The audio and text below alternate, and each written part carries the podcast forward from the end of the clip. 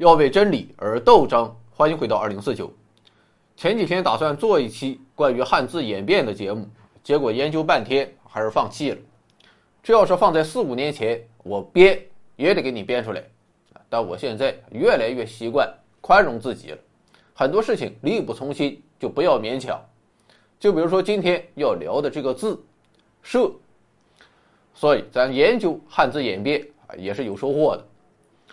几年前，矮大紧在他的现在已经不存在的节目里说，射击的“射”字和高矮的“矮”字一定是后人给搞反了。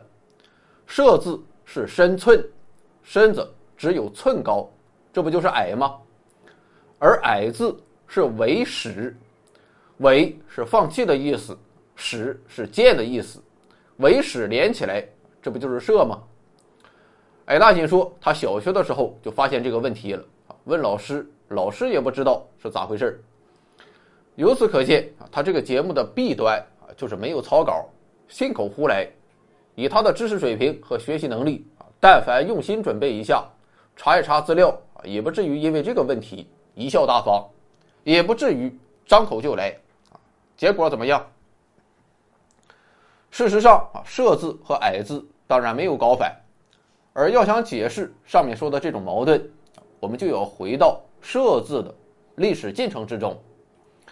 最早在甲骨文中，“射”字就已经出现了。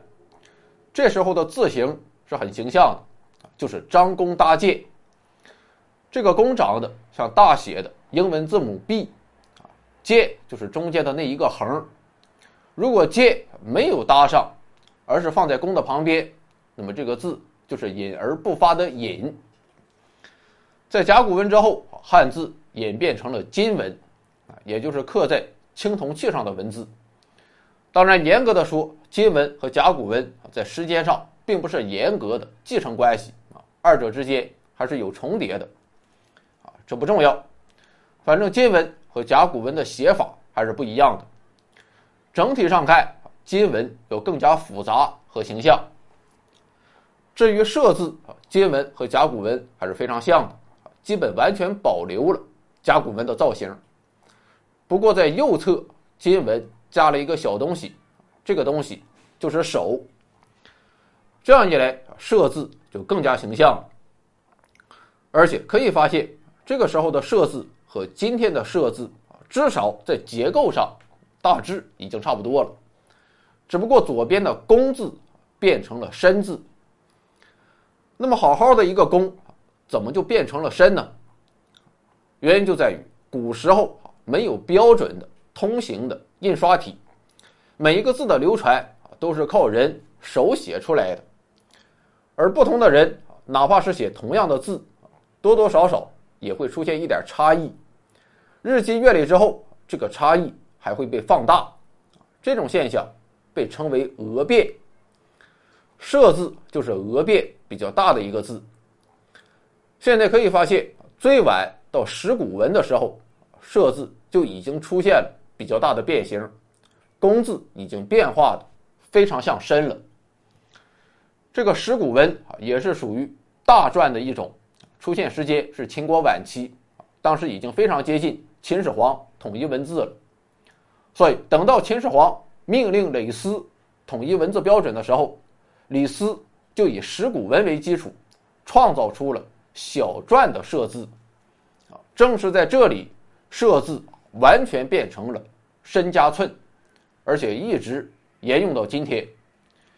也就是说，啊，如果你觉得“设”字设计的不合理，那么就去西安的兵马俑，把李斯给批判一番。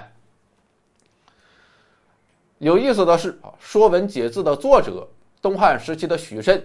他并没有见过甲骨文和金文，啊，但这并没有影响他解释“射”这个字。许慎说：“射，弓弩发于身而重于远也，寸法度也，易守也。”意思就是说，弓弩是从身体发射出去的，击中远方的目标，但射箭是要讲究分寸、法度的。发生了讹变的“射”字。硬是让许慎给解释合理了。至于“矮”字当然也没有搞错，其中的“始”啊，确实表示箭，而古代的箭矢都是有标准的，《考工记》就记载五分其长，而与其一，余者六寸，啊，可见矢的标准长度就是三十寸。既然矢代表了一个长度的标准，于是古人造字就用矢来代表和长度有关的字。比如说这个“矮”字，除此之外还有短、矬、举。总之就是，汉字确实是最讲理的文字，但随着历史的演化，有些字也变得不讲理了，而且那是相当的不讲理。不仅是字形在讹变。很多字的意思也发生了讹变，啊，最常见的就是文字。甲骨文的时候，文字就是一只手加一只耳朵，后来统一文字的时候，变成了外面一个门，里面一个耳。不论是哪种写法，它都是听的意思，像是闻鸡起舞，充耳不闻，闻名遐迩，耸人听闻。但不知道从什么时候开始，文字就有了嗅觉的意思。而到了今天的常用语中，文字的意思主要就是闻味儿。狗闻着屎味儿就来了，胖头鱼闻着科学精神的味儿就来了。那么，到底是谁让文字的意思发生了讹变呢？现在最早可以追溯到孔子。孔子说：“与善人居，如入芝兰之室，久而不闻其香，即与之化矣。”当然，这句话。并不是出自《论语》，而是出自东汉时期的《孔子家语》。到底孔子的时代文字的意思有没有发生讹变，咱也不知道。总之，设字和矮字都没有造错，只是后来发生了讹变啊。于是矮大紧就犯了和许慎一样的错误。他们错就错在用自己所处时代的字形去解释这个字在诞生之初的本意。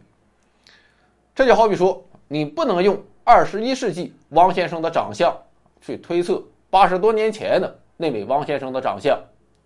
两位汪先生虽然都是沽名钓誉、臭不要脸、装逼卖弄之徒，但八十多年前的那位啊，谁也不能否认那是民国一等一的大帅哥。可二十一世纪的汪先生却是变异版本，成为了如假包换的胖头鱼。